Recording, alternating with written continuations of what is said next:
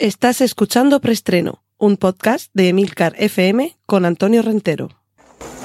Bien, silencio todo el mundo. Motor. Sonido. Claqueta. Escena 1, toma primera. Acción. Saludos y bienvenidos al último preestreno de esta temporada. Sí.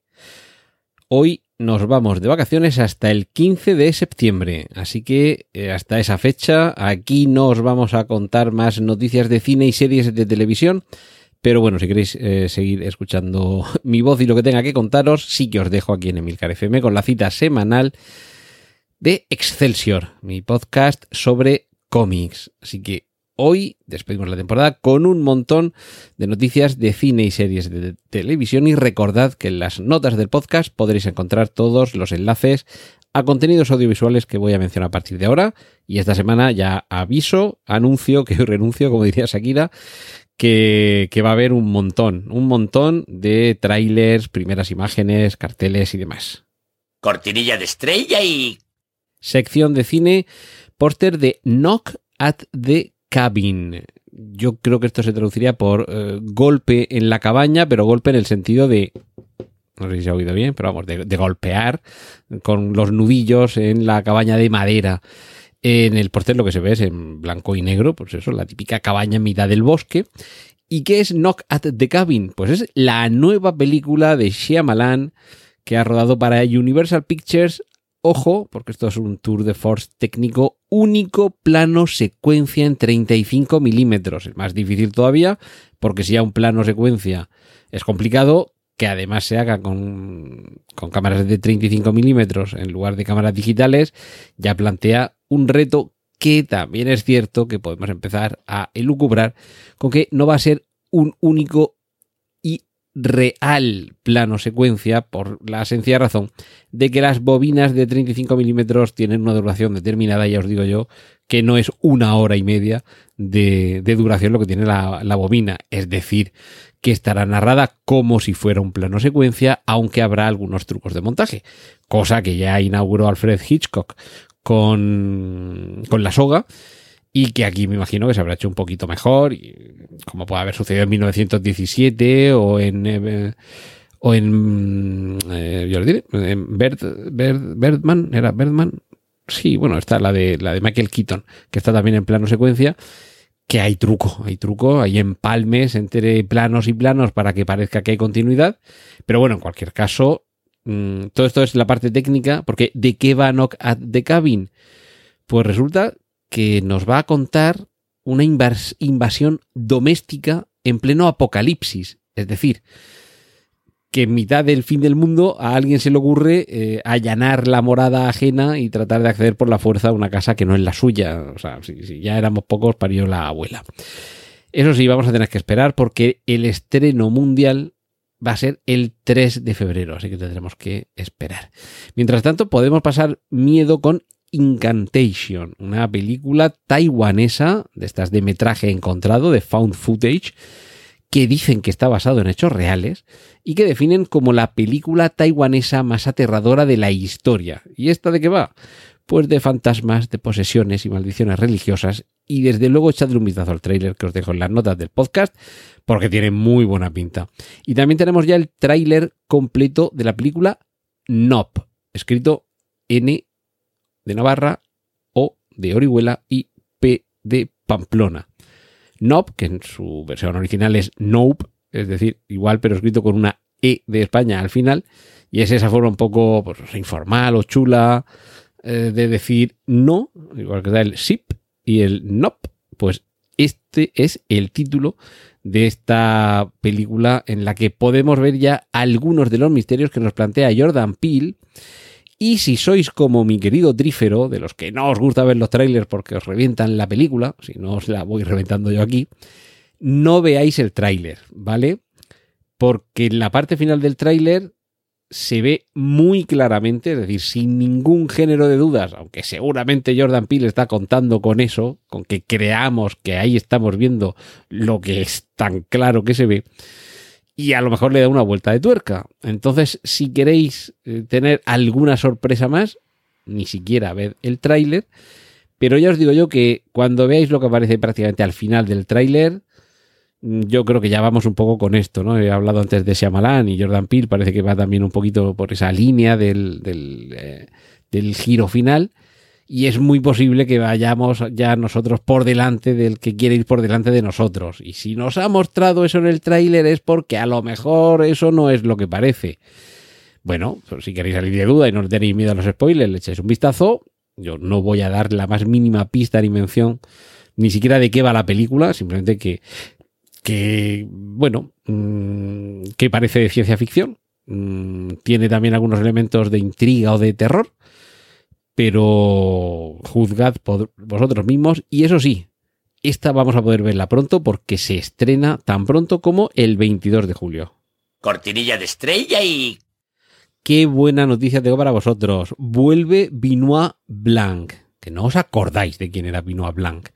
Es el personaje que interpretaba Daniel Craig en Puñales por la espalda. Vuelve con el próximo caso y la película se titula Glass Onion que literalmente significa cebolla de cristal, pero no sé si en inglés estas palabras tienen algún otro significado. Aquí Juan Iquilator acude al rescate, por favor. Y es el próximo caso de este detective que, eso sí, lo vamos a poder ver enseguida en Netflix. Y siguiendo el camino inverso al habitual, es decir, primero vemos las cosas en el cine y después las vemos en la tele, eh, últimamente sobre todo a través de las plataformas de streaming, en Disney Plus han pensado darle la vuelta Así que en septiembre se va a estrenar, por lo menos en algunos cines, Star Wars, dos puntos, Obi-Wan Kenobi. Eh, sí, es la serie que estamos viendo en Disney Plus. Pues la van a estrenar en cines. Se supone que tal cual, es decir, lo mismo que hemos visto en streaming, pero en los cines, en fin, no sé, modas, modas nuevas, para que luego digan que los cines están terminados. Cortinilla de estrella y... Y nos vamos a la sección de series con el tráiler del volumen 2 de la temporada 4 de Stranger Things. Ya sabéis que los primeros, creo que eran 7 episodios, se han, eh, se han emitido ya. Nos hemos podido pegar ya el atracón en Netflix y hay una pausa y dentro de unas semanas tendremos los dos últimos episodios, porque ya podemos ver un tráiler que nos adelanta un poco de qué va. Y hablando de adelantar, la propia Stranger Things es también noticia porque se ha anunciado de manera oficial que la quinta temporada de Stranger Things, es decir, que, que va, alguno va a sobrevivir, quiero decir, alguno quedará vivo de los que ahora mismo estamos viendo en la temporada cuarta, llegarán a tiempo a la temporada quinta, pero va a haber un salto temporal. Por una razón muy sencilla, o sea, no quiere decir que ahora vayan a pasar cinco años hasta que veamos Stranger Things eh, temporada 5, sino que en la narración, en, el tiempo en el que viven los personajes, sí que va a haber un lapso temporal por una razón muy sencilla y tiene que ver con la biología y la cronología. Y es que se nos están haciendo mayores los actores. Y va a tener más sentido que dejen transcurrir unos años dentro de la realidad de la serie para que sea más creíble que los actores que van cumpliendo años eh, tienen los años que aparece en su aspecto en la pantalla, que no pase como con sensación de vivir o al salir de clase, que estábamos viendo en el instituto a gañanazos de treinta y tantos años, que eso ya es para que estuvieran en el instituto, pero como profesores. Y aquí no puedo evitar recordar aquello que decía Lelutier, el divertidísimo y genial eh, grupo humorístico musical argentino, con lo de eh, vean a los niños cantores de Viena, véanlos, véanlos antes de que crezcan. Y mis disculpas a la comunidad argentina por mi acento eh, argentino. Bueno, acaba Raised by Wolves con su segunda temporada porque ya se ha cancelado la serie de manera oficial. Es decir, que no habrá tercera temporada. Y yo creo que esto es casi una buena noticia porque la primera no la terminé muy convencido y la segunda ni siquiera ni siquiera la he terminado de ver mm, y no, no, no, no, no me ha convencido a mí esta, esta segunda temporada de Raised by Wolves. Lo que sí que podemos ver también es un teaser que nos desvela poquito, pero ya nos va avanzando un poco, nos eh, hace eh, un poco más llevadera la espera hasta la segunda temporada de El juego del calamar. Y terminamos con la, el, por lo menos el rumor, todavía no es una noticia, no está confirmado oficialmente, de que Reba, la tercera hermana de los inquisidores en Obi-Wan Kenobi, va a tener su propia serie individual dentro del universo Star Wars. Cortinilla de estrella y... Y llegamos a la parte de los cómics. Y aquí es donde se desvela la razón para el título de este preestreno de hoy. Junji Ito os va a volar la cabeza cuando veáis la serie de anime que va a estrenar Netflix y que adaptará 20 relatos de este autor de cómic. Creo que para que lo conozcáis un poquito más, además de podéis buscar en, internet información sobre él, pero creo que os va a servir muy bien uno de los episodios de Excelsior en esta temporada veraniega que voy a dedicar precisamente a este autor japonés de manga. Junji Ito es eh, una mezcla entre, esto quizás suena fuerte, pero es que es lo que creo, una mezcla entre Lovecraft, entre Cronenberg y Lynch. Si juntamos el horror cósmico, la carne nueva y eh, el apartamiento de la realidad que proporcionaría la inspiración en esos tres autores, el, fruto de esa, de esa mezcla sería la obra en cómic de Junji Ito. Puede tener también algunos toques de, de Clay Parker, por ejemplo. Y sobre todo, mm, es que nos muestra, mm, yo creo que de los cómics más extraños, fascinantes, raros, subyugantes y, y, y enloquecedores que he visto nunca, y he visto unos cuantos. Y todo esto llevado además a la animación, porque muchas veces, o sea, el, cómic, dibujo estático, en muchas ocasiones por mucha vocación de dinamismo que hay en la representación bidimensional de las figuras, una, en una hoja de papel las cosas no se mueven. Pero es que imaginar algunos de los frutos de, de esa mente enfermiza de Junji Ito moviéndose, es que eso es auténticamente espeluznante. Eh, echadle un vistazo a la obra. Eh, la serie se va a titular Maniac y van a ser 20 relatos porque tiene obra más larga, pero tiene también relatos cortos. Y, es la primera vez que se animan, es la primera vez que su obra en, en, manga pasa a convertirse en anime, es decir, del cómic pasa a la animación. Y yo creo que esto va a ser una serie de verdad muy loca y seguramente mm, para público con estómago fuerte y la mente dura y desde luego nada autorizada para menores. Así que iremos, iremos anunciando cuando vaya llegando este Maniac a, Netflix y echadle un vistazo que descubráis quién es Junji Ito, sin H, o sea, Junji con J las dos, Ito, tal como suena, y de Inglaterra, de Toledo o de Orihuela. Y es que de verdad es espeluznante. Por cierto, una de las noticias de la semana tiene que ver con que Joker 2, que ya se nos había avanzado, que el guion estaba terminado, que se llamará Locura, eh, Folia 2, eh, Locura de 2 o Locura Compartida. Y ahora la noticia es que Lady Gaga interpretaría a Harley Quinn y que además la película va a ser un musical. Esto desde luego es una de las noticias más inesperadas del, del universo eh, cinematográfico comiquero. Pero, pero por supuesto estaremos eh, aguardando con, gran ansia a ver si de verdad se confirma que esto efectivamente es así. Y terminamos esta sección de cómics por esta temporada hablando del estreno el 2 de septiembre en cines de la versión extendida de Spider-Man, Sin Camino a Casa. Sí, versión extendida. Y yo esto sé que a mi querido Trífero no le hace mucha gracia, que esto ya lo tuvieran preparado, que primero os vamos a vender la película normal y después la película ampliada y vas a pasar las dos veces por taquilla. Pero algunos vamos a estar encantados, lo vamos a pasar eh, genial. Y, si luego cuando salga a DVD o a streaming hay una versión del director con más metraje añadido, mejor todavía.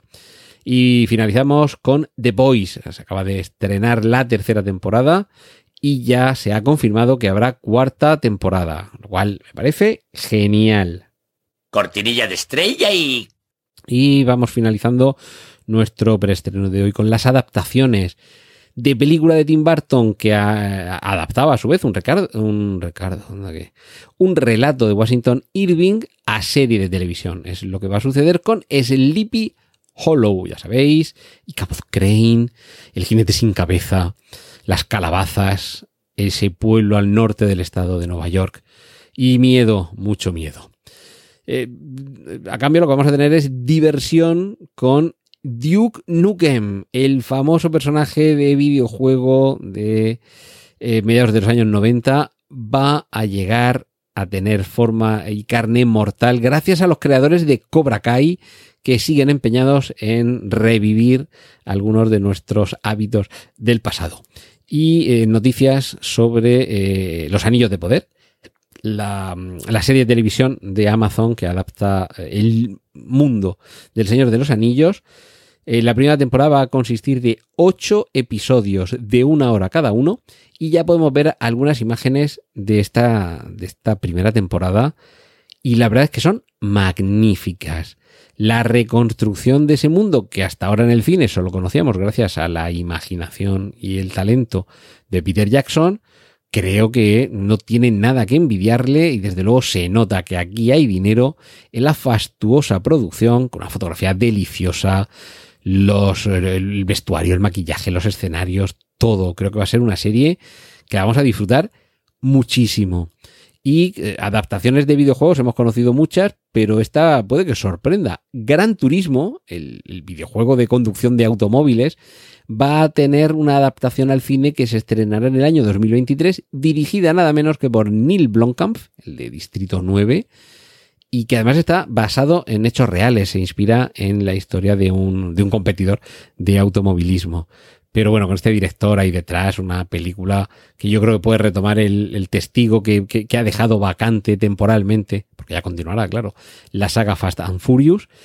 Y como última noticia esta temporada, es que es la foto, creo que de la semana, y os va a encantar ver esta primera imagen de Ryan Gosling como Ken en la película de Barbie, que ya conocíamos, que se estrena también además este verano, en unas pocas semanas, que ya conocíamos la foto de Margot Robbie como Barbie, y de verdad que no sé si por problemas de derechos o porque no les cuadre la letra con, con el espíritu de la película, pero es que solo falta que metan aquí en esta película la canción famosa de, de Barbie Girl del grupo Aqua.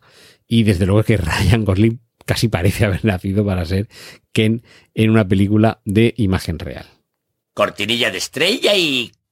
Pues hasta aquí haya durado, hasta aquí ha llegado y esto ha sido la temporada 2021-2022 de preestreno. Os deseo unas muy felices vacaciones, un grandioso veraneo, que ya sabéis que una cosa es el veraneo y otra son las vacaciones, y que disfrutéis muchísimo del cine, de la serie de televisión, que os pongáis al día y a la vuelta del verano, el 15 de septiembre, nos reencontramos de nuevo aquí en Emilcar FM en preestreno. Y además opino que a Putin ni agua. ¡Y corten!